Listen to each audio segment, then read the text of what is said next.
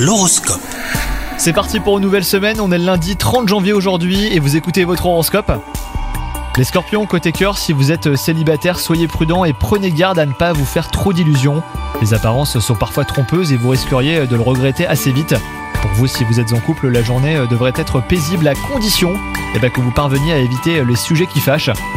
Au travail, vous risquerez d'être facilement distrait par ce qui se passe ailleurs. Gardez en tête que mieux vaut prendre quelques minutes pour prendre l'air ou aller boire un café que de rester à votre poste de travail sans parvenir à vous concentrer. En revanche, votre santé est excellente en ce moment, hein, les scorpions, ça c'est cool.